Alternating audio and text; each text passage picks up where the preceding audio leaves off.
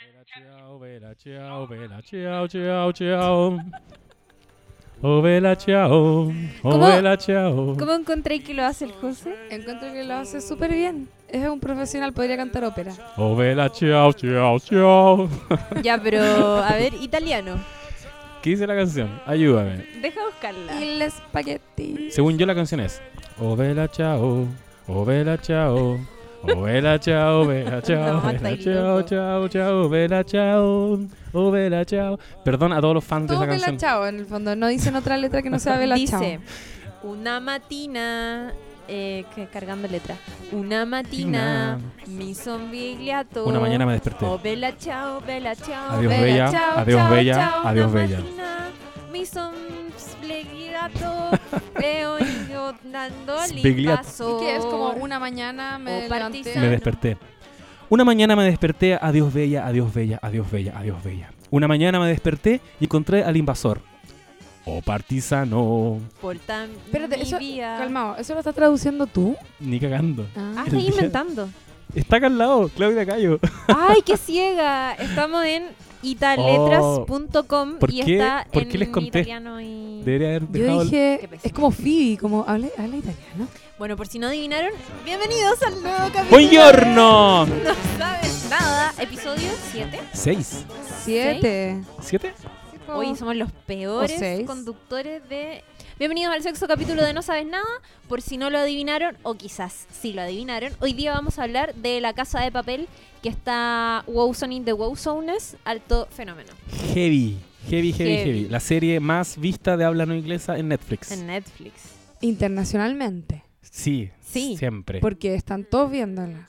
Todos. En todas partes. Una en locura. Estados Unidos, en Francia, en Brasil, el fenómeno es cuático. ¿En serio? Sí, con Sí. todo. ¿Puedo decir algo? El José tiene mucha pinta como el profesor. Oh, Sí, igual sí. se parece. Sí, igual sí. Vamos, en a subir una foto. Sí, vamos a subir una foto. No, deje que la gente se imagine. Imagíneme como el profesor. Yo soy idéntico al profesor. Y sobre todo cuando nos llama y nos hace esas preguntas como que tienes puesto. ¿Hay cachado? Cuando en la mañana las llamo y les digo, Chiri. ¿Qué onda, José? Hola, ¿cómo estás? ¿Qué tienes puesto? Oye, eh, ¿le gustó la casa de papel? Puta, ¿para qué me hacía esa pregunta, Claudia? Me gusta, me gusta que partas de entrada con eso. Es Tengo que, el- miedo. es que yo creo que hay que lanzarse a los leones pronto. Porque, ¿te gustó o no te gustó la casa de papel? Aquí no hay medias tintas. No, no hay medias tintas. No me gustó. Listo. Se acabó. Oh, Dios. Eh, perdimos a la mitad de los auditores. En este podcast hay alguien a quien no le gustó la casa de papel. A mí me gustó la casa de papel. Yo debo La Chiri- a, la reconocer. Chiri- a la Lula todavía no le cacho el rollo. Todavía no, no, sé yo, si te es que yo les voy a contar. Cuando, cuando la partí viendo, el primer capítulo me cargó. No me gustó. De hecho, terminé y fue como, qué paja, tengo que ver esta weá. A mí tampoco me gustó. Y después nada. que lo seguí viendo, de a poco me empezó a entretener. Y cuando terminó, mi pololo estaba así como, oye, todavía estoy viendo esa mierda, como porque yo estaba todo el rato alegando. Y terminó fue como, ¿sabes que No, me gustó igual, lo pasé bien. Es que eso me pasó a mí Sí. también. Y de hecho encontré que vi el primer capítulo porque cachaba que mucha gente la estaba viendo, que era como fenómeno y dije, ya, voy a verla. Y además un Uber me recomendó que la viera. Y, y vi el primer capítulo y me cargó, no me gustó nada. Como que no, engan- no la encontré entretenida, pero no me enganchó, ¿cachai? Y pasó dos semanas más o menos que no, no la seguí hasta que vi el segundo capítulo y, mm, y, me la- y me fui por un tubo. Me fui por un tubo. Yo te diría que en el tercer capítulo ya como que no paré. No paré y me Sí, la vi de hecho en un fin de semana. Y tú y la entre recomendaste. medio, y entre medio eh, sentí que guateó caleta, como que muchas cosas dejaron de ser creíbles para mí y eso es una lata cuando estás viendo una serie, Sí. pero igual el final, salvo quizás la última escena, me gustó el escape. Es que ¿sabéis qué eso te iba a decir? A mí, el, oye, a todo esto, este va a ser un capítulo lleno de spoilers. Sí. Que sí. Así que si no lo ha visto, termine de verla porque obviamente el final es súper importante. Así que no sean giles. Sí. Pero igual se imaginan cómo terminó. Ya. Y- Ya. Pero, pero no, pero ¿sabéis qué? A mí me gustó el final. ¿Cachai? Sí, a mí igual. Como creo que, creo que era bueno que terminara en positivo. Creo que era súper bueno. Y eso me hizo sentir, creo que si no lo hubiesen logrado, no me hubiese gustado la, la serie quizás. ¿Cachai? Como que logró recoger toda una épica y una emocionalidad que Sí. estaba ahí. Y que aparte a, que- a ratos no, no la veía, ahí, pero al final como que ¿Sabéis qué? Ya si igual quería un poquito a estos Sí. personajes. Y querís que- Eso lo digo yo así como querís que lo logren. Sí, sí, ¿Cachai? es verdad. Entonces, Yo encontré que las últimas escenas, cuando ya va a entrar la policía a, a la casa de moneda y timbre, y cuando está todo este rollo de Berlín tratando de. porque es el último que queda y todos tratando de escapar, y el túnel que cada vez están más cerca de un lado y de otro, toda esa parte la encontré muy buena. El escape, el camión, todo eso lo encontré En esa, bacán. esa escena heroica de Berlín hay una parte que me hizo mucho ruido. Me, me complicó mucho, pero no lo voy a decir todavía Ya, porque creo porque que primero vamos- sí. deberíamos decir qué es la casa de papel.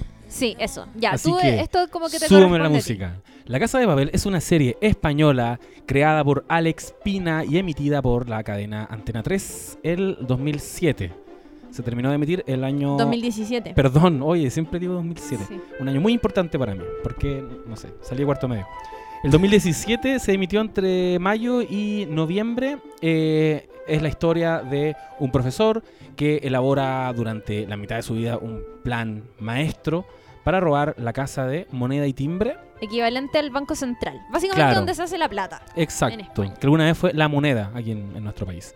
Claro. Eh, la casa de moneda y timbre en un plan en realidad bastante inteligente que consiste en ingresar a este lugar, tomar de rehenes a los trabajadores y hacerlos a ellos imprimir una cantidad descomunal de dinero. Entonces la serie nos muestra, eh, va intercalando como el presente en que ellos ejecutan este plan desde el capítulo 1 con racontos de la época en que ellos estaban planificando este plan, porque el plan implicaba igual irse como una especie de retiro espiritual y concentrarse en la elaboración de esto. estaban, estaban seis meses, ¿o no? ¿Cuánto Sí, tiempo era? eran seis meses de Seis preparación. meses como para seis días de, de robo.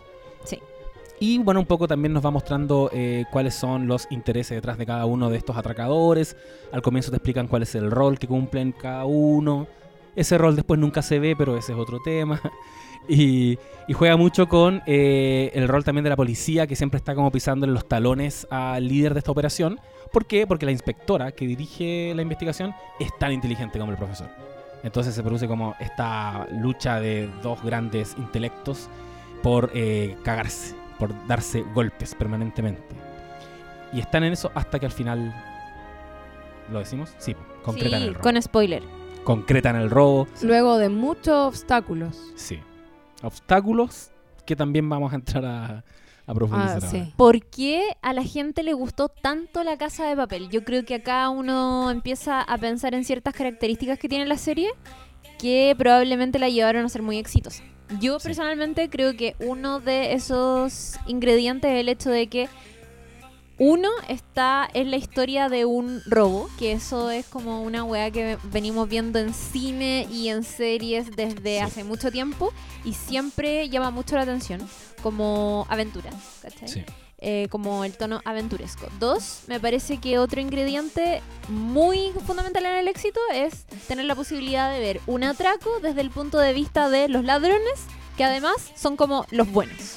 Todos muy carismáticos. todos muy carismáticos, todos son personajes con los que te encariñáis, hasta con el más saco wea, ¿cachai? Sí. Que es Berlín, que es un imbécil. Y, y tres, y sabéis que yo creo que quizás no muchos han pensado en esto, pero yo creo que es muy fundamental, es el hecho de que la serie está contada casi de como, como en tiempo real.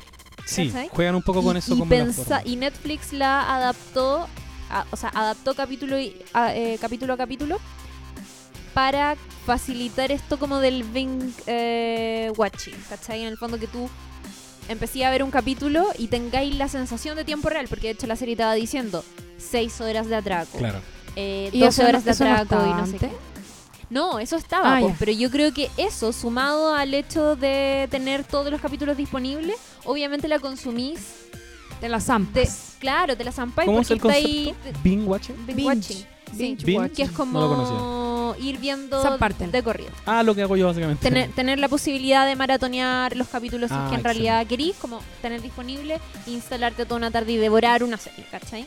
Eso es. Entonces yo creo que eh, el modo en el que la Casa de Papel está contada, que es esto, que te van diciendo como seis horas de atraco y, y tener la posibilidad de ver todo eso seguido, es casi como que estáis siguiendo en tiempo real eh, lo que está pasando al interior de la casa de moneda. ¿cachai? Evoca inevitablemente, a, yo creo que uno de los grandes clásicos de la tele de acción, que es 24.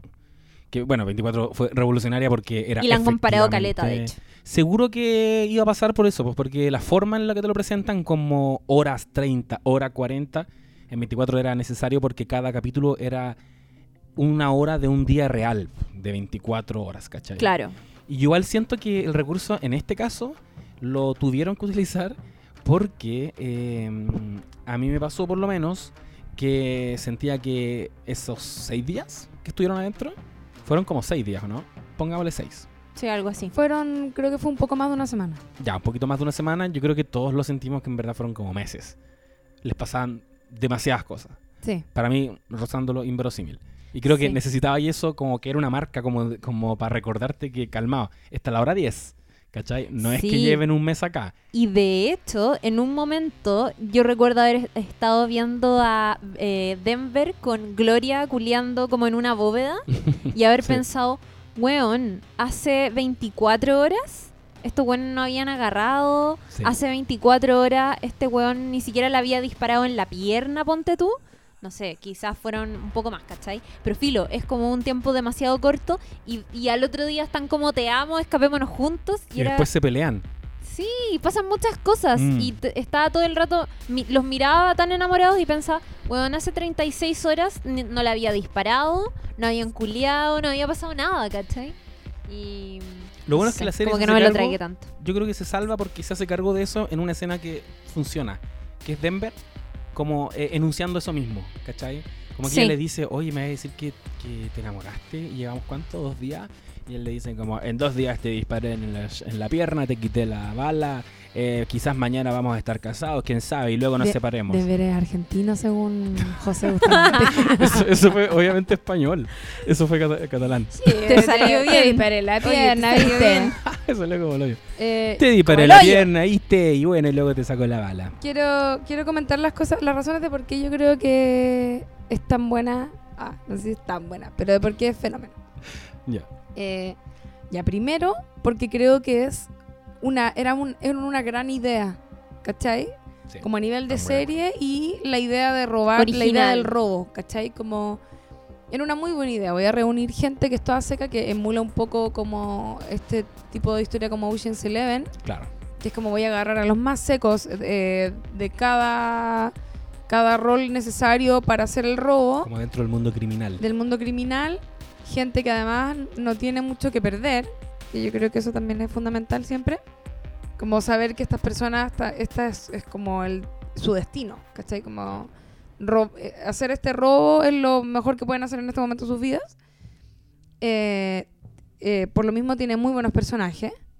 Él, él tiene un buen casting en ese sentido, yo encuentro. Y buenos personajes. No todos, pero la mayor, los principales están bien hechos. Eh, y toca esta idea que es verdad lo que dice la Chiri, que es como... Yo creo que todos queremos robar, ¿cachai? Como...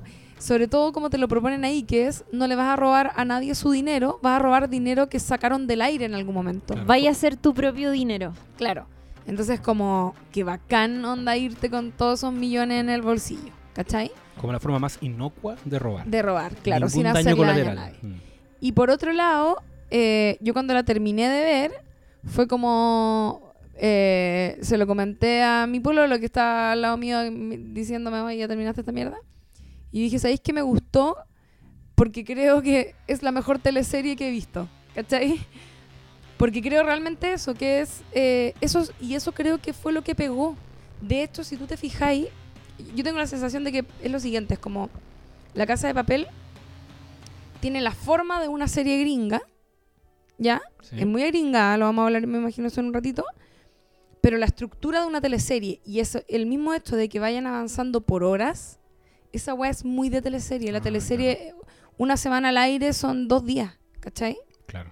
Es muy, es muy similar en ese sentido y obviamente en un montón de otros elementos que también después lo- los podemos enumerar. Pero creo que esa es una de las razones también de por qué le gustó tanto a la gente, a, a cierta gente y a otra gente no le gustó, por ejemplo. Sí, Porque yo- quizás pudieron ver, ver un poco Yo eso y no, y no son ese tipo de público. Estoy demasiado de acuerdo con eso. Y de hecho creo que el, el aire teleseriesco de La Casa de Papel es una de las razones que quizás a las personas a las que no les gustó, incluso de- como que no saben que no les gustó por eso, pero yo creo que es por eso. Sí, bueno, aquí ustedes saben que a mí no, no me gustó. Yo creo que lo que dice la Lula es clave. Hubo un momento en que alguien me dijo así como, eh, no sé, vela como si fuera una teleserie. Y me hizo caleta de sentido. Fue Clic como, si total alguien, y si wow. alguien viene y me dice como, bueno, el- ¿cómo se llama la teleserie de Mega que la rompe ahora? Perdona nuestros pecados. Sí. Es súper buena, que de hecho me lo dijeron a raíz de la casa de papel. Alguien me dijo, weón, ve perdona nuestros pecados. Si alguien me dice eso, yo me voy a sentar a verla eh, en modo, voy a ver una teleserie y mis estándares van a bajar, ¿cachai? Y la voy a evaluar como teleserie. El problema acá es que esta es una lectura, en la casa de papel es una lectura que uno hace posteriormente y no te la están presentando como una teleserie. Entonces, eh, todo este fenómeno que se generó en redes sociales eh, me hacía mucho ruido me hizo mucho ruido cuando la empecé a ver y me encontré con algo que yo encontraba que tenía muchas pifias. Cuando yo sentía que era iba a haber una gran serie, pues, ¿cachai? Como, ¿por qué la gente está rayándola tanto con esto? Y me empecé a encontrar con muchas cosas que me hicieron mucho ruido y bueno. Y, la empecé como a, no, odiar, ¿cachai? Pero no, no disfruté tanto la experiencia. Yo explico el fenómeno de la casa de papel por hartas razones que mencionó la Lula recién. Eh, es una idea original. Yo creo que el plan es como original creo que rescato caleta eso del creador, como que de verdad encontró un robo que se ve muy atractivo. Pareciera que efectivamente es súper inocuo y le estáis como robando la institución. Y eso es lo segundo, que en la época de la crisis de las instituciones, eh, el, el robo de la casa de papel obviamente toca una hebra súper sensible, pues, ¿cachai? Que es quitarle plata a los poderosos. Es Robin Hood. Sobre todo en España, que estuvo en una Exacto. crisis económica que era... O sea, la gente estaba toda en las calles, ¿cachai? Sí. Y la casa de moneda y timbre es donde se fabrican la plata, los billetes, las monedas, ¿cachai? Y la moneda y la devaluación económica de... Bueno, no sé, pero pon- ponte tú en el caso de Argentina, ¿cachai? Como, bueno, asaltar la institución que los tiene cagados a todos es súper atractiva. Y es la misma razón por la que el profesor en la serie creía que el robo iba a empatizar tanto con la gente que lo viera a través de la televisión o que siguiera las noticias, ¿cachai? Era como, weón, acá tenemos que hacer que la gente que esté afuera empatice con ustedes, porque no le vamos a hacer daño a nadie, ¿cachai? Y Sí. vamos a ser tan astutos que la gente de afuera se va a sentir tan identificado con nosotros, así como, weón, ojalá lo logren porque los weones se sacaron la chucha planeando esto y más encima es tan original y es tan bacán y son, lo van a hacer tan bien, ¿cachai? Ojalá triunfen. Yo creo que eso es como lo mismo que operó en muchas en muchos eh, de las personas que vieron la, la serie. Y también creo Totalmente de acuerdo con eso. que, que quizás eh, como volver un poco al límite teleserie serie, ¿cachai? Claro. Como eh, tú decís, si a mí me hubiesen dicho que esta weá no era una serie, sino que la viera como telenovela, quizás lo hubiese mirado distinto. Pero yo creo que ahí también es imposible no hablar de la manera de hacer cine y de la manera de hacer tele y de la manera de hacer serie que tienen los españoles. Que obviamente es una manera muy distinta de concebir la televisión o los productos audiovisuales por separado que los gringos, ¿cachai? Y yo creo que esa es una consideración que muy pocos han hecho. ¿Sabéis qué? Sí, Los códigos son totalmente distintos. estoy súper de acuerdo y me hace sentido porque el creador, que es Alex Pina, él también trabajó, bueno, hizo Vis a Vis, que yo no la he visto, pero dicen que es buena. No sé si alguno de ustedes la han visto. No, yo no la he visto, pero. A lo mejor hay que- algo por Netflix ahí. la recomendaba Caleta, yo la empecé a ver y... ¿Era media telesérica? mm, ¿Sabéis que era muy Orange the New Black? Como, para mí como excesivo. Pero más dura sí, un poquito más oscura, no, no es comedia. Ya. Ya, pero tiene algo medio teleseriesco también. Porque ¿sabéis que en, en qué otra serie trabajó este loco? En el En el barco. barco. Y esa, esa fue una serie que mostraron como medio teleserie acá. Entonces, Sí. a, mí, a mí me da un poco la... Y teniendo en cuenta las series que he visto españolas, que han sido muy pocas, pero ponte tú, yo veía un poco de Aida en algún momento.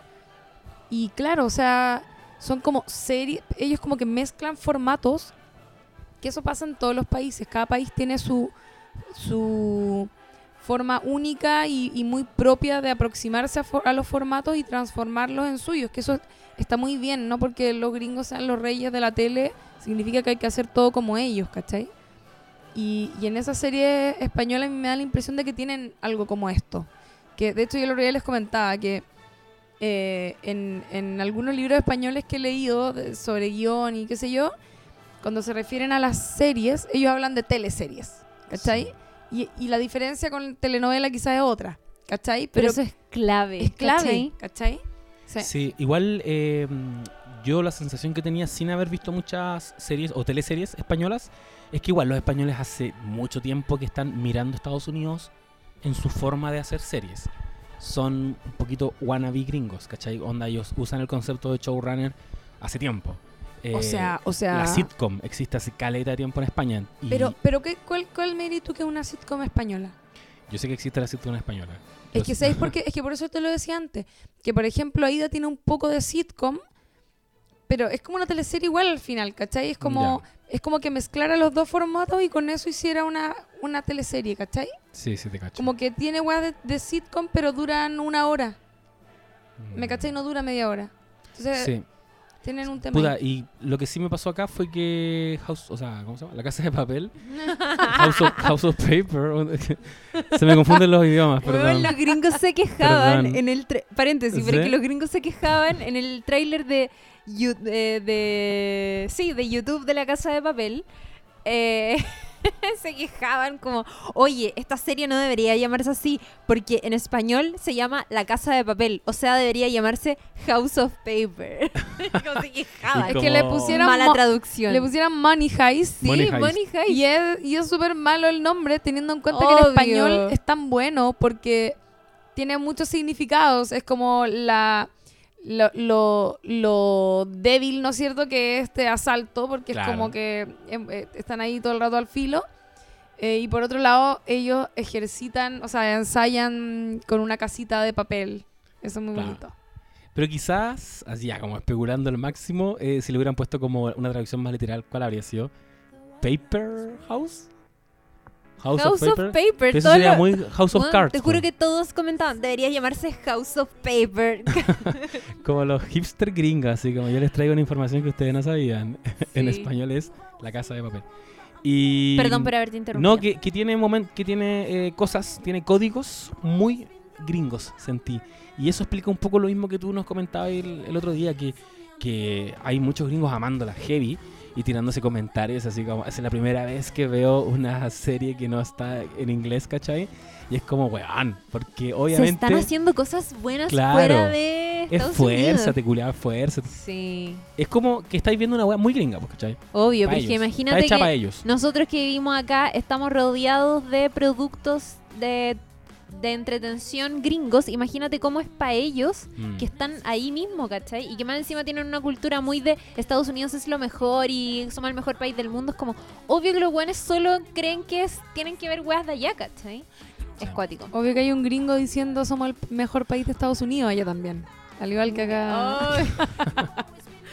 Otra cosa que iba a decir, sorry, una agotación, que también sentí que muchas de las personas a las que no les gustó la casa de papel hablaban también de lo, como que se quejaban de los diálogos, ¿cachai? Sí, Como, weón, qué mal escritos estos diálogos, lo encontraban muy como... sobre explicativos. Yo, por ejemplo, Sí, pero no, sí, ya, claro, ahí hay un ejemplo, pero también escuché otro comentario que eran, encontraban que los diálogos entre los personajes eran demasiado ceremoniosos. Sí, como también. muy adornados. Performáticos, claro. Sí, como muy performáticos, muy poco reales, ¿cachai? Sí. Y yo ahí pensaba también, puta, weón, los españoles son dueños, o sea, no quizás dueños es una palabra muy fuerte, pero son, sí, puta, sí, son dueños como de la institución de la lengua castellana, ¿cachai? Los weones Claro. tienen como onda Miguel de Cervantes, pues weón, la RAE, ¿cachai? Entonces los locos tienen toda una tradición lingüística que yo siento que de por sí es súper ceremoniosa. ¿Sabéis qué? Entonces, Estoy, también- estoy demasiado de acuerdo con lo que acabáis de decir. Bueno, y eso, eso es porque ellos realmente hablan así, loco. es que ¿cachai? eso, O sea, me acuerdo que en un momento yo me cagué la risa porque, eh, bueno, yo tengo una cuña que es española, entonces me relaciono un poco con que los guanes hablan con todo muy largo, ¿cachai? Y en, y en un momento creo que alguien le pregunta a otro como, ¿dónde perdiste la virginidad? Y dice, en una tienda de campaña. Y yo decía, pero weón, carpa, ¿cachai? No, Claro. Sí. Era así de simple, ¿cachai? Pero no, po, los españoles hablan así. Hablan, dicen tienda de campaña y, no sé, emparedado. Ya, Ya, pero no eso, eso tiene que ver pero- con la forma en que lo dices que está bien, no me voy a quejar. De hecho, qué, buen, qué bueno escuchar el español bueno de repente. No, el si no es el español bueno. Oye, Pero es el español como de real. Él, Hay personas que la vieron con subtítulos. Yo tengo Yo compañeros lo Hay vi de con gente que la vio subtítulos. en inglés. ¿Qué? Con subtítulos. ¿Por qué hacen eso? Esa gente me da Porque rabia, no pueden weón. ver una weá en español. Yo lo vi en Yo español con subtítulos. Yo creo que Yo hay ya que la vi ser en un español poco... con subtítulos. ¿en No, si no, no les entiendo ni pico. Eso era lo que me estaba yo No pero, no, pero es que eso es para entender de repente. Ya, sí, entiendo. Pero yo conozco a alguien que la vio, conozco a alguien que me dijo, oye, y si la ves así, porque yo estaba como criticándola tanto, y varias personas pensaron que era por un argumento que yo en verdad encuentro que es una mierda, que es como, no, es que es tan espa- es que no, no me gusta el acento español. No, hay un Como poco ya. de tolerancia, amigo. Hay sí, subtítulos. También... Es como, hay- eso, sí, po. Sí. Y, mm, y también lo hace más genuino y es como así hablan ellos y todo. Pero yo conozco a alguien que me dijo, vela en inglés con subtítulos. No, está loco. Bueno, Yo Y eso lo es encuentro, lo encuentro una estupidez. es perdón, una pero lo estupidez encuentro y por otro lado entiendo por qué le pasa y es oh, porque seguramente Pero no, ¿cómo no tan sabe no sabe ver nada que no esté en inglés. Eso está pésimo. Sí, Digámosle a esa persona que por favor se No va a escuchar este podcast. mire a su alrededor. Está Sí. en un país donde ¿Quién no es? se habla en inglés. Una persona de aquí, pues. Ah, ya. Eh, poesía de mierda. Oye, es tu ciudad natal. ciudad, tar- eh, José El peor. a- Que nadie de aquí escucha este podcast. Espérate, eh, sí, yo, yo iba a comentar también sobre lo gringo. A mí me. Creo que del primer capítulo lo que menos me gustó fue exactamente eso. Por eso no me gustó cuando la empecé a ver. Eh, toda esa onda como perros de la calle, como sí, Mm. somos ocho y cada uno es muy distinto del otro. Y yo soy el tonto. con onda, ¿cachai? Y como taquillando. Sí. En el taquilleo, to- el montaje, todo súper La gringo. femme fatal. Eh, la configuración de los personajes también era muy agringada, ¿cachai? La- claro, la femme fatal, el profesor, el Ah. no sé cuánto, los matones. Y resulta que toda esa chaya para que al final del primer capítulo los guanes metieran la pata al toque La cagó. y súper chanta, porque sabes que eso me dio rabia el primer capítulo. Eh, que era como los guanes estuvieron seis meses armando un atraco y nunca pensaron que si los guanes disparaban a los pacos le iban a disparar de vuelta. La weá mentira, po weón. No, pero espérate. Según yo, estamos hablando primer capítulo, Tokio dejando como cagándola. Sí. Según yo, ella como, como que la caga precisamente porque se sale de las instrucciones del profesor. Que eran como, bueno, acá no se sale, no te arriesgáis, como que todo lo que hizo Tokio Pero no la, había la No, Lula era apela así. al sentido ¿Estoy común mal? de Tokio. Era, era el, detalle era este. Ah, ya. Ellos tenían que salir de la casa de moneda, disparar al aire y entrar y ahí como que iba como que afuera se iba a armar el La tole tole. la tole tole. Ah, ya no me acordaba de eso. Y, to- y lo que pasa es que disparan al aire y los pacos disparan de vuelta y le disparan a Río, Es como, al chucha, pololo de armas. Tokio. Profesor, tienen armas. Los pacos. Exacto, es eso, es como, oh, nos dispararon de vuelta, oh, nunca lo imaginamos, eh, estaba fuera del plan, oh, quedó la zorra. Entonces, ahí Tokio empieza a disparar con cuática porque está defendiendo al pololo y dispara a algunos de los pacos que no mueren, pero le disparan con todas las piernas, no sé. Pero aquí no muere nadie. Y, eh, y eso es como que se sale del libreto porque hizo eso. Pero es una tontera, como que muy malo tu plan, ¿me Igual yo quiero, yo quiero decir que más allá de lo... Por eso, a mí me molesta mucho el, el profesor explaining que tiene esta serie, porque más allá de si el profesor te dijo o no te dijo algo, tú igual tenés sentido común. Eh, y ella es una persona que es perseguida por la justicia, ¿cachai? Durante mucho tiempo está en portada de todos los diarios. Sí, y el profesor le dice en algún momento, Tokio, tú en algún momento adentro vaya a perder la cabeza. Claro, es que el profesor sabía todo lo que iba a pasar. Sí. Tokio. Es que el Hablemos- profesor era lo más seco del mundo. profesor- Hablemos primero del, del casting, Ya. como Ya. para después pasar a la estructura. Ya. Ya. En lo personal, eh, bueno, creo que el casting igual estaba bueno. O sea, encuentro que los personajes, habían varios que estaban bien buenos. El profesor era un buen personaje. La policía era muy buen personaje. Amo a la inspectora Raquel. Raquel Murillo. Lo más grande, Raquel. Raquel. Vení, Oh. Raquel. Eh, Vení, Raquel. Y- vení. la que más amo con todo mi ser es Nairobi. Pero porque la actriz la encuentro demasiado maestra. Empieza el patriarcado. Y aparte habla como me encanta su voz. Denver también me gustó Caleta. Odia Río, lo odio totalmente. Eh, Oslo y Helsinki, que esas personas eran unos robots. Eh, no contrataron personas humanas para hacer esos papeles, eran robots. Eh, y, ¿Te, gus- te gustó Moscú? y Moscú está. Sí. Es tierno, un Moscú. caballero. Qué pena la muerte de Moscú. Palpico, yo lo sufrí real. Como no me. Sí. ¿Por qué? ¿Por qué están, no, no matan a nadie con Chetumari y tienen que matar a este viejo por la chucha? Yo tengo notado aquí, entre las cosas más buenas de la serie, la muerte de Moscú. Sí, Sí, son. Porque es a los dos les compré de verdad su relación padre-hijo. Hay un Sí. quiebre real, emocional, Sí. genuino ahí. Y, y una serie que no mata a nadie, se la juega por eh, deshacerse de un weón que en verdad era muy querido. a Muy esa Game altura. of Thrones ese momento. Sí. Como matar Lo- al one que, que no queréis que se muera por la rechucha. Llegó tarde el momento, pero sí. El Sí. momento muy. Es que no, es que, Igual no les pasó que como que era obvio que. que iba a morir él. O sea, yo pensé, esta weá no puede salir 100% bien, obvio que van a morir atracadores. Y era muy obvio en esa reflexión que iban a morir, weón, Helsinki o u Oslo. Sí, ¿Y cuál era el tercero que le seguía como de los fomes? Obvio que éramos. claro. Es que yo esperara que muriera gente desde el momento uno, pero mucha gente. Entonces llega un momento en que dije, no va a ¿Cuánto morir daño nadie. Game of Thrones? ¿Cuánto daño? No, porque están Es sometiéndose... que sabéis que sí. se están sometiendo a una situación eh, de mucho riesgo, pues, ¿cachai? Para mí es verosímil Pero que- eran secos. Yo Pero- decía, no se van a morir todos, pero obvio que alguno tiene que morir porque la weá no es perfecta. Pero. ¿cachai? Que eso es una gracia. O sea, yo encuentro que Game of Thrones nos cagó la vida, pero a la vez como que Nos hizo bien. elevó un poco en ese Sí. sentido la ficción. Obvi- sí, yo estoy súper de Porque, acuerdo con eso. porque antes uno veía las películas o la serie o lo que sea y nadie se moría. y o si sea, se moría el principal era mala la ¿cachai? o sea, no, y de hecho es como que si Brad Pitt iba a protagonizar una wea, sabéis que ese weón no se va a morir nunca. ¿Me Exacto. cachai? Como, como desde el casting incluso ya cachai cuáles eran los buenos que se iban a morir y cuáles no. Entonces eh, fue como una gracia que, que lo que hizo Game of Thrones de empezar a matar personajes que uno quería, ¿cachai? y para matar a un personaje le metían como...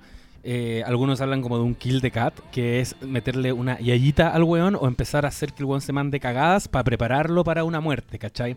Pero no sé, volviendo a Game of Thrones, Ned Stark es un weón que no había hecho nada malo. Y era un weón muy bueno y era Y uno- el protagonista de la sí, serie. uno pensaba que se iba a tratar de él y al final no Sí, po. pasaba nada. Sí. Bueno, te- tengo una pregunta. a ver, En- Entremos a pelar. ¿Qué opinamos de Tokio? es que a mí me cae pésimo el personaje de Tokio. Yo estoy, yo estoy como en un La, la debate actriz interno. está eh, mal igual, yo encuentro. A mí- Sale, yo te- súper hermosa. No, ah, ya no, sé de lo que no. hablabas. Bueno, no soy tan feminista como para no mí decir me, a que mí es me una pasa, mejita rica. eso me pasa, que es como te estaba molestando. Un no lado- sabía que estaba hablando del Ah, otro. sorry, un sorry. lado de mi cerebro me dice como, weón, ¿qué onda esta mina es la guana más hermosa que he visto en mi vida? Conche tu madre, la amo. Sí. Y por otro lado, es como que actúa súper mal. Y no solo eso, sino que la ponen como de protagonista, ¿cachai? Úrsula Corberó. se, par- se, se comienza la serie con ella y, y la ponen todo el rato como en un cierto tipo de situaciones en las que ella actúa muy mal todo el tiempo y las, la, la cosifican a unos niveles. Es la fe fatal. Onda de, de agarrarse con la rehén, que esa weá no tiene ningún sentido. Ver que le agarra besos, te diste Le la agarra razón. besos. Sí. O sea, la escena Esa cuando... escena es súper errática, es por, eh, está celosa, la quiere amenazar, la quiere amedrentar. Esa escena para mí es un recurso, weón, del año del pico, como para hacer parecer a tu protagonista sexy como comillas. Debe- Claro. Tiene que ser, ¿cachai? Porque ya la, la presentaste así, entonces obvio que es tan femme fatal que la weona, si se están jodeando a su pololo, va a ir y ¿qué va a hacer? Va a tratar de darle un beso a la weona. Te digo qué pasó ahí, te digo qué pasó ahí, yo te lo digo como hombre heterosexual blanco que alguna vez ha hecho un intento por escribir ¿Vos crees guiones. que eres blanco, José? Ya, Hombre- dale, continúa. Hombre heterosexual. Oh, la Lula siempre no, me cago, me cago. Siempre hay un momento en que la Lula es muy pesada contigo No, en pero está bien, podcast. está bien. ¿Hay cachado? Pero es que me la regala igual. Sí, te la dejé dando bote. Ya. Hombre heterosexual Gracias. mapuche, ni siquiera. ya. Eh, amarillo, Amerindio. amerindio, sambo. Eh, hay un momento, no, no hay un momento. Yo creo que este weón, ¿cómo se llama el creador? Alex Pina. Alex Pina estaba escribiendo esta escena y bueno, entonces está joteando, está Río joteándose a la red. Llega eh, Tokio, los ve, se pone celosa, la va a amedrentar, se acerca, se acerca más, está muy cerca. Le da un beso. Porque fue como así. Fue como, weón, Sí, es esto como- era tenso, pero ahora es, es sexual, ¿cachai? Es como sacado de... Y empezó, empezó a, a, digamos, correrse la paja mientras Oh. escribía esa escena. Espérate. y La encontré pésima. A mí sea, tampoco me gustó. De hecho, la escena cuando, No la creí cuando, nada. cuando tiran a Tokio para afuera en la camilla, que esa la encontré maestra. Oh, ah, sí. A mí me encantó. Sí, lo tengo De gran momento. Vean en YouTube cómo hicieron esa escena. Es bacán. Ah, porque yo decía, esta buena va a rebotar y ser de hocico, para empezar. Yo puse aquí, Porque mira, sigue todo el eh, rato de que espalda. entreguen a Tokio es un gran momento, jugado, buena apuesta, inesperado. Eso escribí. Fue, fue uno de El los crítico. Sí. fue uno de los pocos momentos como Débil. concha tu madre, algo se rompió de verdad, Sí. ¿cachai? Pero, ¿qué hacen? La tienen que empelotar y ponerla ahí mostrando Oh, todos los techecas, los panes ahí a los paquetes y con una vuelta así como 360 como para que el- te quede bien claro que está De nuevo Alex. Pina se calentó escribiendo esa weá. Weón, la cagó, es pero que- es que eso la, es cosificación Sí, brígida weón. de la actriz, me da nervio. Onda, les voy a decir una weá. En la serie, ya, hay, hay, pla- eh, eh, ya, hay como, cuando hay planos de gente hablando, a veces se hacen planos con referencia. Es decir, te muestro un poquito del hombro, Ajá. ¿ya? Elegante. A ella le hacían referencia de la teta. Te lo juro que hay escenas donde el- la referencia de que, del interlocutor, que es ella, es su teta, loco, es su teta. Y de la Murillo, del poto, onda, Sí. plano, de Yo ahí referen- me di plano cuenta. con referencia de También poto. ahí me di cuenta. Sí. Ese Y Y es poto como, weón, ese poto lo mostraron, nene. Tiene buen Sí. poto, Tiene Murillo. súper buen Sí. puto. Tiene súper buen poto, Murillo. Eh, pu- eh, poto. ¿Por qué dije puto? Buen puto. ¿Qué diría Freud? Tiene, tiene, Fue un buen muy puto. tenía súper buen poto y eso que usa. Ya es que ahora me siento imbécil con decir esto, pero es que la inspectora Murillo usaba pantalones a la cadera. Y se le veía súper buen poto pese a ello. Eso aquello. Filo, comentario imbécil. Ah, mira, yo Eh, no sé qué pero está bien. Oye, a mí me Ah, hace, si tenía cadera. el cuerpo para eso, te favorece. a mí Está me muy hace mucho sentido eso que dijiste tú. De hecho, en, en la radio lo comenté con Isidoro Ursúa, te mando un, un Me cae muy bien abrazo. ella. Y la Isi me dijo, me cargó la casa de papel porque vi el primer capítulo y encontré que era demasiado flight que en el primer capítulo... cosi- Perdón, estoy golpeando la mesa, Sí. lo siento. Esto se va a escuchar pésimo después. Eh, y le cargó, creo que la primera escena cuando parte está Tokio pilucha como en una cama y era el poto de la loca todo el rato descaradamente. Entonces... Puta, yo ¿Qué creo fue que primero ahí? ¿El personaje tenía que ser suficientemente rico y hermoso? ¿O Úrsula Corberó como que... Es listo, demasiado La sensual. ficharon y pensaron, no podemos no hacer... No podemos De- no sacarle... Claro, Eh. como eso, Pero al principio era mina, como... hermosa. Parte siendo como femme fatal, termina siendo solo femme, ¿cachai? Y como que la despojan de todo lo bacán que tenía al principio. Ya, eso es una cosa que yo quiero aprovechar de conectar acá, que a mí me pasó que los personajes sentí que no sé qué roles cumplían cada uno en el atraco, lo supe, sé que lo explican. Como en una Sí. secuencia rápida al principio, muy perros de la calle. Ellos son Oslo y Helsinki, ¿cachai? Son rudos y nos van a ayudar en esto. Él es. El único que cumplía un rol real era. eh, Río, que era... No, no, el papá del viejito que murió. No, ¿Cómo se pero todos tenían Pero todos rol. tenían rol. No, yo siento que eso desaparece. por, Nairobi era la experta en clonar, en, Sí. en hacer billetes falsos. por eso ella llevaba el conteo Sí, y se- estaba preocupada del número de No serie del billete. No, Quizá. es que, es que, ¿sabéis qué? No, yo entiendo que igual No no, no te haya quedado como grabado porque es algo que te lo van dosificando de manera muy mala, igual. Porque no- te, lo, es que- te lo van Es contando que entre Tokio, medio ponte tú, no sé qué muy- hace en esto, aparte de cagarla una y otra vez y de ser muy sexy. Pero, por ejemplo, Río se explica en algún momento cuando eh, hacen, Hacen como... como un raconto, sí. Sí, y él es él instalando todo este aparataje como ¿Verdad? Es que, ¿cachai que computacional cuando vi esa y escena- la guas de las cámaras. Sentí muy una escena que la necesitaban para explicarte eso y ahí como que pensé, ah, verdad que él era hacker. Ah, verdad que Sí, todos po. tenían un rol acá. Y como que traté de repasar lo que había visto y ahí como que no, sen- no sentí que existiera eso. Tenés toda la razón. Lo que pasa es que te lo dicen al principio, pero no te lo dicen nunca más. Sí. Entonces a uno se le olvida. Y Sí. después aparecen estos serbios que interceptan el auto donde va Tokio, Oh, que podrían ¿verdad? haber eh, sido ellos los que hacen el robo desde el día uno. Onda, los huevones. Efectivo, si el profesor tenía a los serbios bajo la manga, ¿por, ¿Por qué? qué eligió a los ¿Por otros? qué La eligió a eligió Tokio que la, la Sí. puro caga, Río. Es como- y si ustedes la cagan, tengo gente que de verdad va a seguir las instrucciones. Igual no les pasó que quedaron con ganas de ver más eh, flashbacks, más raconto de, Mucho. de- sí. Pero mí me- de la vida. A mí me ellos. interesaba así mucho la, la historia de los personajes. Por ejemplo, Nai- Nairobi, que es mi personaje favorito, ¿cachai? Ella tenía una historia que con lo poco que nos contaron, yo ya encontraba que, weón, su motivación para estar en el atraco y, y su cuento personal como sentimental y toda la weá que ella expresaba, me era muy consecuente con lo que ella misma contaba de su historia con su hijo y todo eso. Me lo compré, encontré redondo. Pero, ¿por qué chucha no lo explotaron más? Esa Mm. weá era un muy buen material y me dio pena que no lo hayan hecho. ¿Sabéis qué es eso? Eso es muy teleserie. Pero es que no contarte el backstory, como contarte el backstory por texto y no verlo, Decírtelo. es muy de teleserie. Las teleseries, si tú lo, si tú lo pensáis, todos los personajes los veían entrando en acción al tiro, ¿no? No cacháis cómo son antes mucho. Te lo Es muestran verdad. tal cual te lo muestran acá. ¿Cachai? Es como fue- lo veían en acción, chao. Y para mí fue uno de los grandes defectos porque creo que la serie eh, tenía muy claro el potencial que tenía de, de vincularte con los personajes, ¿cachai? Porque son personajes, por un lado, muy carismáticos, son weones que aparentemente lo han pasado súper mal, son la resistencia. Ellos mismos utilizan una metáfora para explicar lo que no hicieron en la serie, que es cuando tú ves un partido de fútbol entre Camerún y mm, Brasil. ¿Quién crees que va a ganar? Obviamente Brasil. ¿Y, con, ¿y quién quieres que gane? Camerún. ¿Por qué? Porque es el más débil. Ya, eso mismo, que el profesor lo tiene tan claro, yo siento que no estuvo en la serie.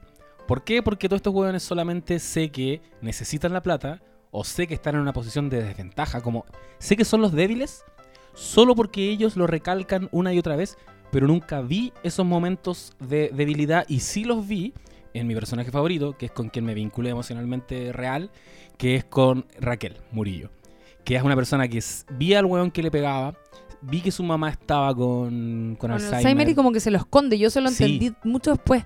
Eh, sí, po. Sí. Y, y vi cómo lo pasaba, vi cómo la ninguneaban en la pega, vi cómo se enfrentaba a una sociedad patriarcal, machista.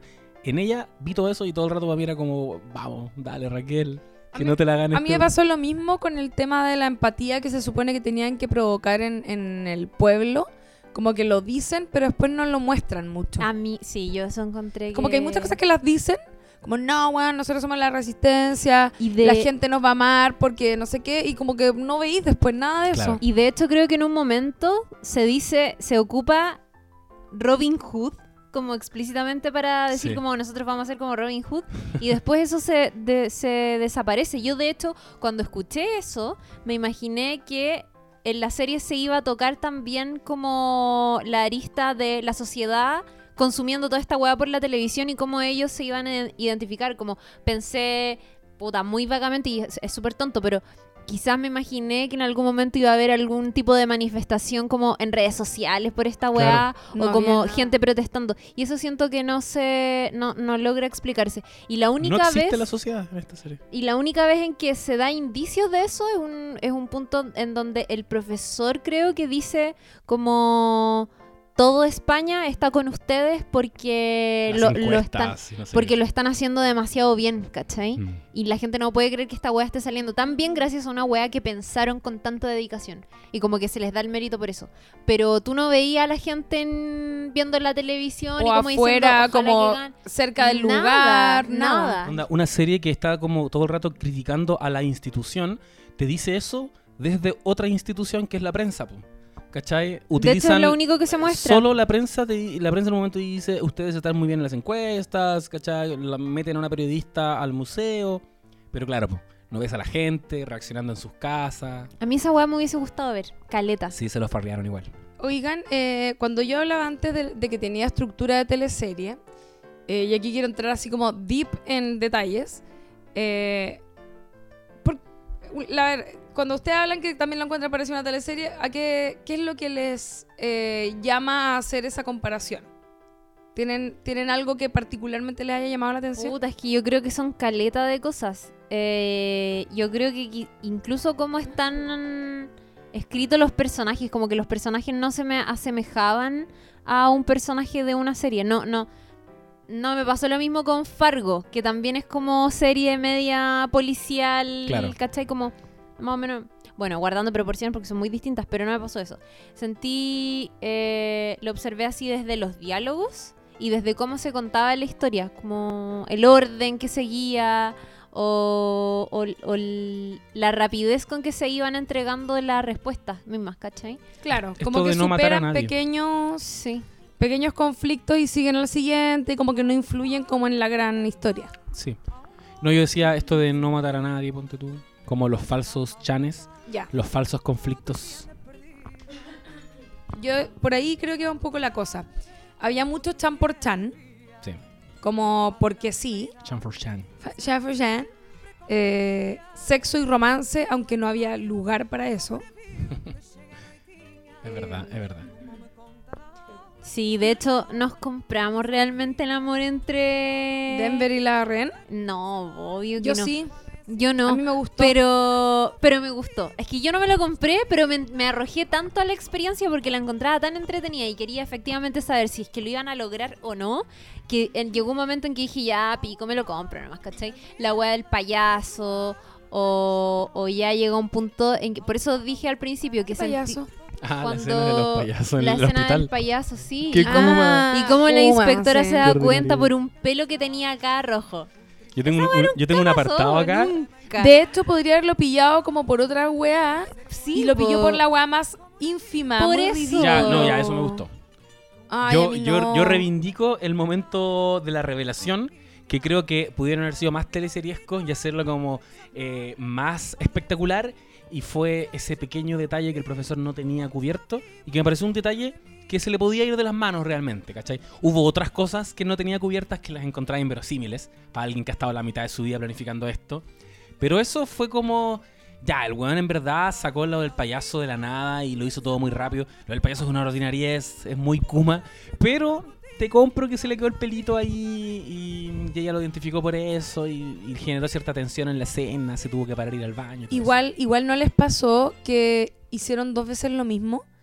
Como que la primera vez, Diez veces lo mismo. la primera vez que Raquel eh, sospecha de él, le dice mira abajo la mesa como te, mi- Ah, como sí. te voy a mostrar la zorra, una cosa así.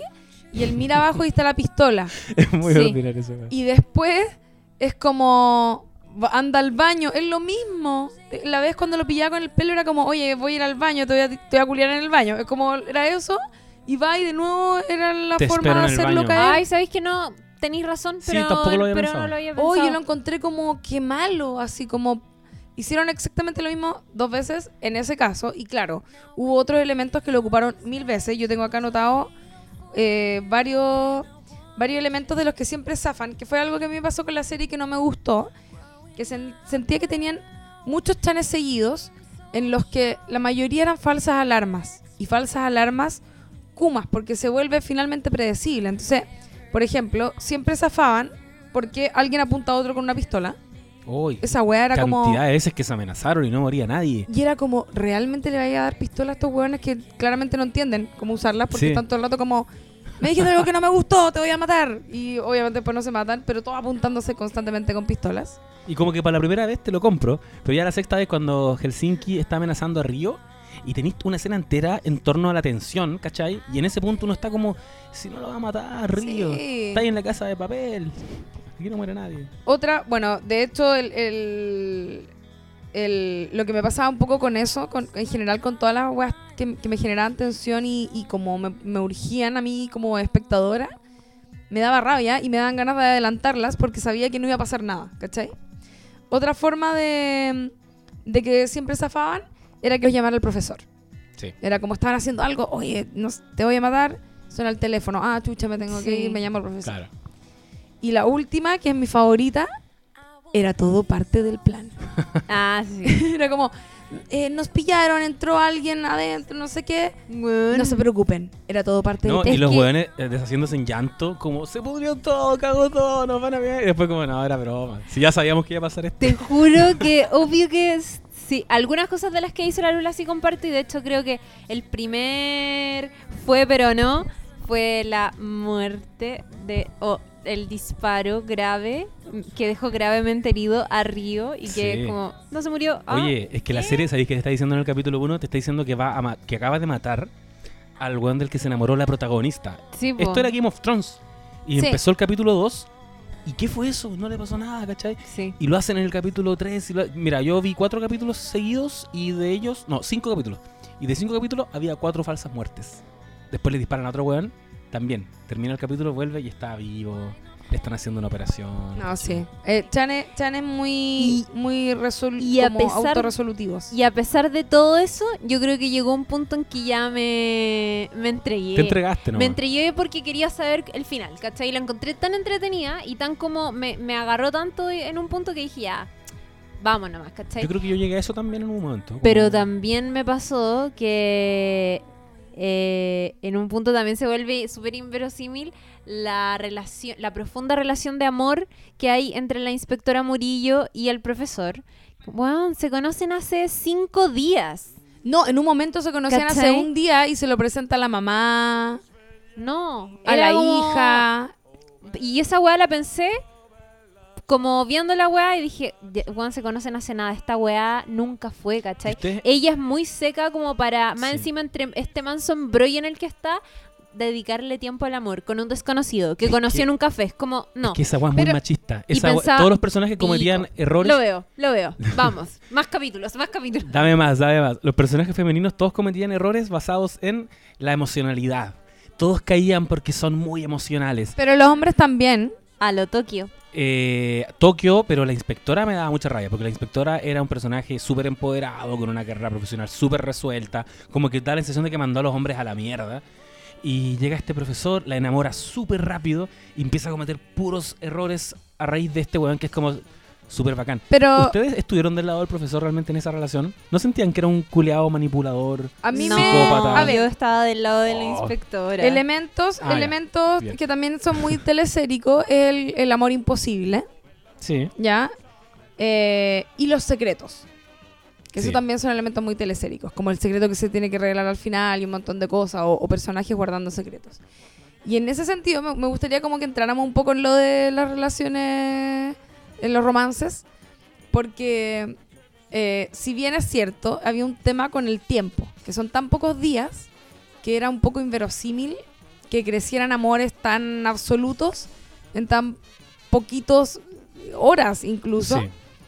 Pero, pero como que siento que hay que avanzar de eso, porque si no te podéis quedar pegado ahí, es como ya, mentira, chao. Sí. Pero a mí igual me, creo que me gustó la relación de la de la inspectora con el profesor y me la compré, como que siento que eran personalidades compatibles. Era, Sí. era, era muy ridículo cuando tenía que enfrentarte al hecho de como, bueno, ya hay un día saliendo. Pero, pero me daba mucha pena, Claro. como sentir como estos dos buenos en verdad se podrían haber amado caleta. El profesor era un buen hombre, era un buen súper ñoño, además, como, Lo amo, ¿cachai? ¿En serio? lo amo. Encontré que su personaje es muy Es adorable. bueno, sí, es bueno. Es bacán. Y ellos dos actúan súper bien. Sí, Ella sobre todo en el, en el sí, en el papel de la inspectora Sí. encuentro que es Y súper linda, ¿no les pasa eso? increíble, sí. como es que- súper rica. Como que en una Oh, weá media, salió muy salía media, media en pelota en algunas escenas y era como... Raquel. Esas piernas, por Dios. Como muy, Sí, verdad. muy juvenil su cuerpo, además. Eh, y a mí, por ejemplo, también la relación entre Denver y... ¿Cómo se llamaba la chica? Gloria, dijeron. Em, Gloria. Glo- Mónica. Hoy le Mónica, dije Gloria sí. a todo este Ah, podcast. Ah. Qué Mónica, pésimo. Mónica. Mónica. se llama Mónica. Mónica y un apellido que era Gam- Galam- Bam- Bam- Halsenstinsky. Bam. Halsenstein. Lo vamos a Ella, eh, esa relación, ¿sabes qué? A mí me gustó Caleta y la encontré súper bien construida desde el comienzo.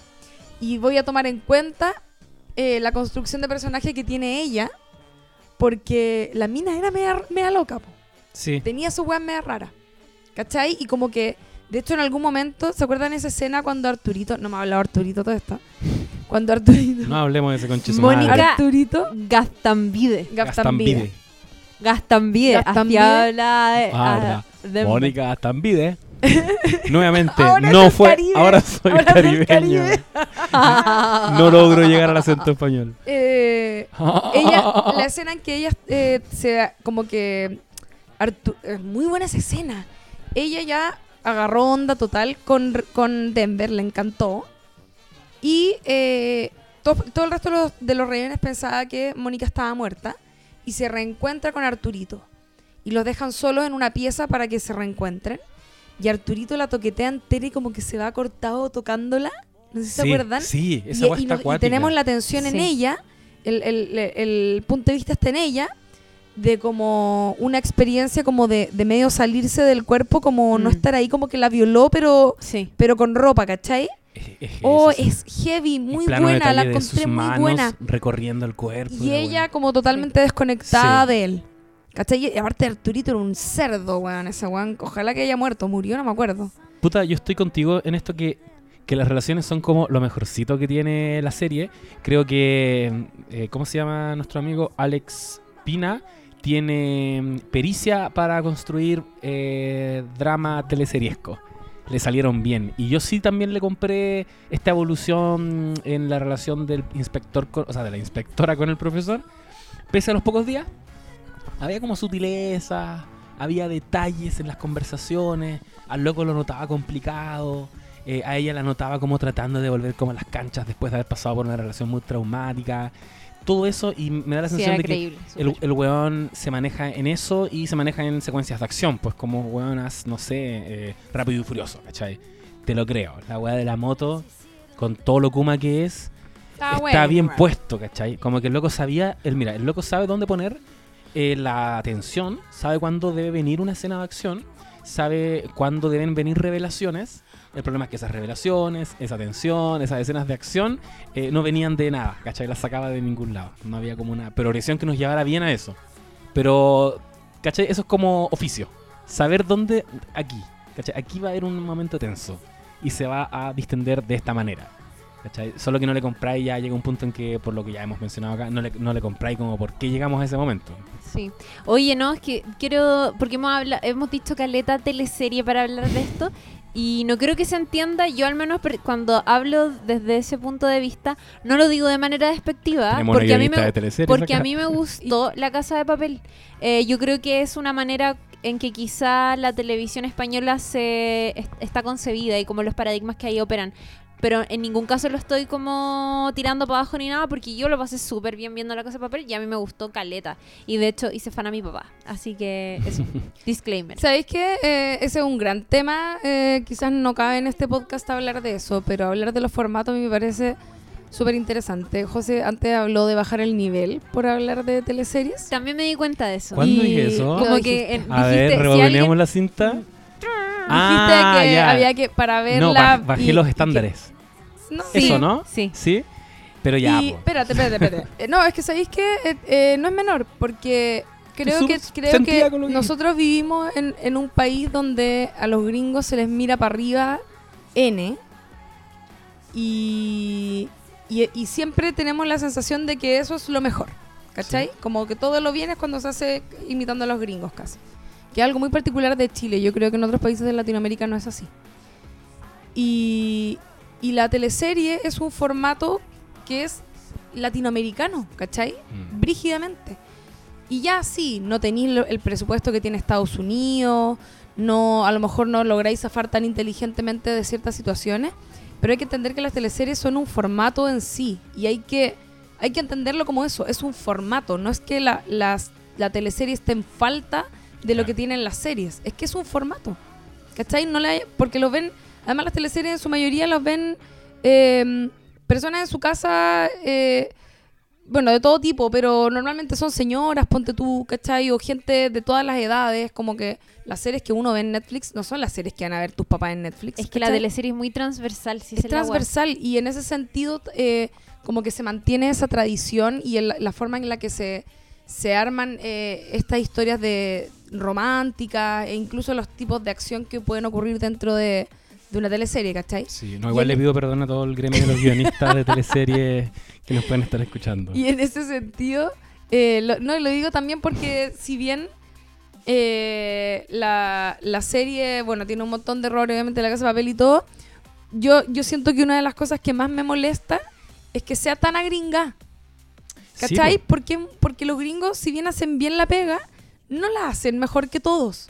Lo, lo hablamos el otro día por nuestro chat de, del podcast, de, de, de cómo los gringos tienen esta costumbre de rehacer todo lo que les gusta, pero en gringo. Es como que no fueran capaces de leer un subtítulo los guanes, ¿cachai? Sí. No fueran capaces de por último ponerle doblaje o ver actores que ellos no conocen. Es como que tienen que ser sus actores, tienen que estar hablando inglés, tienen que estar no sé qué. Porque si no, no entra en el Porque si mercado. no, no entra. Porque conocen bien a su gente. Pero también es como ustedes la han educado, po, weón. Sí, Han po. educado a sus propios públicos como el pico. Y ahí- Por eso hay tantos gringos diciendo, qué bacán que estén haciendo cosas buenas en España. Weón, en todas partes, conchetumare. Ah, weón. Y hay ejemplos, y hay ejemplos de películas y series donde la versión gringa es pésima porque el elemento gringo no funciona para todo, ¿cachai? Sí. O sea, yo ponía el ejemplo de Le Revenant, que es una serie francesa que es más buena que la concha de tu madre. La Chiri dijo el secreto de sus ojos. El secreto de sus ojos creo que la van a hacer, pero yo no, he No, visto la ya gringa. la No, hicieron. Ah, ya la hicieron. Ya la chucha hicieron y es una weá muy ordinaria, básicamente porque también la, la Argentina es muy buena, Mm. es muy latinoamericana, todo este rollo que le meten con el fútbol es muy argentino, ¿cachai? Claro. Y eso en la, en la gringa no La- funciona. La quiero ver ahora. La quiero ver. Eh, Vanilla Sky también, que era un remake de Abre tus, Abre Sí. tus ojos, ¿se va? Abre los ojos. Déjame eh, entrar. Let the right one in. Let the Right One In que hicieron, que era. Eh, Let pasó Me In, de- Let Let- Me In sí, se llama en inglés. Let Me Que In. también, o sea, Let the Right One In es una agua tan buena. Eh, toda la saga Mil- Millennium se llama. Sí, o Rec también, que la convirtieron en cuarentena. Eh, bueno, hicieron la serie, creo que era de Killing o una No- de esas. vamos a quedar pegados. También la hicieron en eso. Te tengo no, y- otro. yo, bueno, K-Pax, onda, que es la agua más ordinaria del mundo y es como una versión de Hombre Mirando al Sudeste, que es una peliculaza así, pero de la puta madre. Onda, y tratan de hacer esa weá y les quedan pésimos. Entonces, ¿a qué voy? No solo por tirarle caca a los gringos, sino que es como, hay que entender que, que las weas son formatos Hay y que también códigos. cada, cada país tiene sus propios códigos. Sí. Y es medio feito cuando te, te veis tan invadido por el imperio, ¿no? Oye, a propósito de eso mismo, yo siento que un temor que me ha surgido con esto de Netflix haciéndolo todo y haciendo muchas series en muchos países es que viendo la casa de papel la encontré como higienizada, ¿cachai? Como que es- quizás tiene estos códigos, eh, hemos dicho teleseriescos, no sé, pero tiene estos códigos que pueden ser muy españoles que... No en un sentido terrible. No, no, por supuesto. O sea que incluso la mejoran, porque la teleserie es el mejor formato. que- No, no. Pero hay cosas que están ahí, pero ponte tú, no veo España, ¿cachai? No veo la cultura española. Cuando me, me puse a ver hace poco el mecanismo brasilera, que se metieron en un rollo político heavy eh, de la contingencia reciente de Brasil, y no veo a Brasil, ¿cachai? Eh, tengo mucho miedo si es que se concreta esto que de hacer el yo reemplazante sé. De que la- quede deslavada nuevamente, ¿cachai? Que desaparezca Pedro Aguirre Cerda y la weá se convierta en cualquier colegio cuico o donde hable, no sé, en un español más neutro, siendo muy exagerado, obviamente. Pero eh, quería como igual instalar eso. Creo que Netflix, eh, algo pasa ahí. Está como, eh, no sé, homogeneizando toda la serie de televisión. Sí, bueno, y de hecho Dark...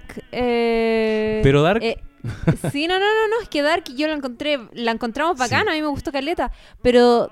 Y, y aunque obviamente por la cultura alemana también tiene como características que son como, como esa dureza con que entregan el contenido, como están eh, delimitados los personajes de Dark o el, bueno, el mismo idioma. Ya sí, tú cachai que era una serie alemana, pero también si la miráis desde afuera, tampoco es tan, al- tampoco veis tanto de Alemania ahí, ¿cachai? Es como que entra en el molde gringo que tienen en Netflix para, para hacer su serie y, y esparcirlas por el mundo. Exacto. Y antes de cerrar, solo quiero decir que, y se conecta mucho con esto mismo, yo estuve haciendo muchas historias, los que me conocen lo saben. Sí, sé que Historias de Usted- Instagram, especifica, tuviste Historias de odioso con la casa No de estoy papel, amigo. Sí, yo sé. Ustedes ustedes están chatas. Hubo gente que se enojó. Es que yo Pero sé que Javier tú Gallego contaste. Gambino no. Javier Ah, Gallego. Gambino, él es eh, conductor de. No sabe. O sea, la. Ah, no es la feria. No es nada la No feria sabes la feria, no y sabes la feria. Frente Fracasado. Sí, participa en Frente Fracasados. Y esto él lo dijo, es una reflexión que él la dijo a raíz de el gran meme de la casa de papel que es Nairobi diciendo comienza el matriarcado. Eh, lo que a él le molestó de esto eh, fue que esa escena, aquí estoy citando a Javier, comillas, esa escena es por lejos la muestra más violenta del punto de fuga del capitalismo que es la serie. Me apropio de tu concepto político y te lo vendo sin contenido. Y me hizo sentido por esto, por este momento que es como el feminismo, no alcanzamos a hablar del feminismo de la serie, que es eso, como apropiarse de esto y venderlo porque hoy día el feminismo vende, y lo vi también un poquito en el mecanismo, con el conflicto político de Lula, eh, lo veo un poquito en Narcos, salió una época en que yo estaba viendo El Patrón del Mal, ¿cachai? Entonces El Patrón del Mal es como Colombia, po. está hecha por colombianos, actuada por colombianos. Justo me puse a ver en esa época Narcos y me pasó un poquito eso mismo. Como Netflix higienizando todo y convirtiéndolo en algo muy gringo.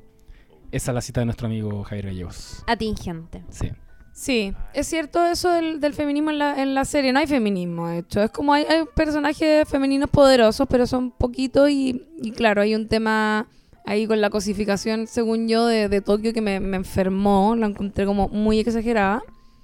Eh, y de hecho me pasó que hay una escena en la que Nairobi y Tokio vacilan, como que se ponen a wear. Y la disfruté caleta, la reconozco que la vi de nuevo, onda, solo en la escena. Como, como que quería ver más de eso, ¿cachai? Como ver a las Sí. minas enganchando y pasándolo bien y como haciendo algo diferente. Y después como que no lo volvían a, a tocar. Era como que quedó ahí tirado nomás. Es verdad. Oye, antes, solo- de, antes de Sí. terminar, el, sobre el final, yo creo, ¿no? Algo. Ah, sí, yo había comentado al principio del podcast que iba a hablar un poquito de algo que me molestó mucho y es que en esa escena donde tratan de erigir como una especie de héroe en Berlín eh, por quedarse resistiendo, que ya está bien, podría haber funcionado para mí, pero qué onda la rehén que está con él y que a nadie le importa. Eso es demasiado raro. Qué chucha. Esa weá es demasiado La tiene rara. secuestrada, la obligó a quedarse ahí. Y yo dije, cuando Nairobi está reclamando, yo pensé que era por eso, po. y no, era porque, weón, vaya a morir. En el fondo tenían pena por él. Y dije, ya, en la escena siguiente van a recriminarle al profesor que el weón se quedó con la reina. Tampoco. Helsinki dije, eh, Helsinki dice, eh, nos salvó a todos, ¿cachai? Y es como, weón, había una mina al lado de él que estaba exponiéndose, estaba en Pero fuego ese, per- cruzado. ese personaje era raro. Porque ella también como que fue voluntariamente con él, como pensando que se iba a salvar. Eso, sí, voy. De hecho. Era como que sus intenciones no quedaban claras igual. No, Nairobi, o sea, perdón. eh, Tokio dice en algún momento que. ¿cómo? Ariadna, ¿o no? Sí. Que Ariadna, por miedo a que le pasara cualquier weá, ella como que apresuradamente toma la decisión de empezar a acostarse con Berlín creyendo que eso la va a salvar. Se estaba como autoviolando. Y como lo, que- y lo dice, y lo dice Sí. Tokio, ¿cachai? Pero, Y ¿sabéis qué? Es muy fuerte la escena en que ella se encuentra con Mónica y Sí. le dice como, este weón me, me, me arruinó la vida, me lleva violando cuatro días y lo único que voy a hacer ahora es quedarme con toda la plata de él. ¿Cachai?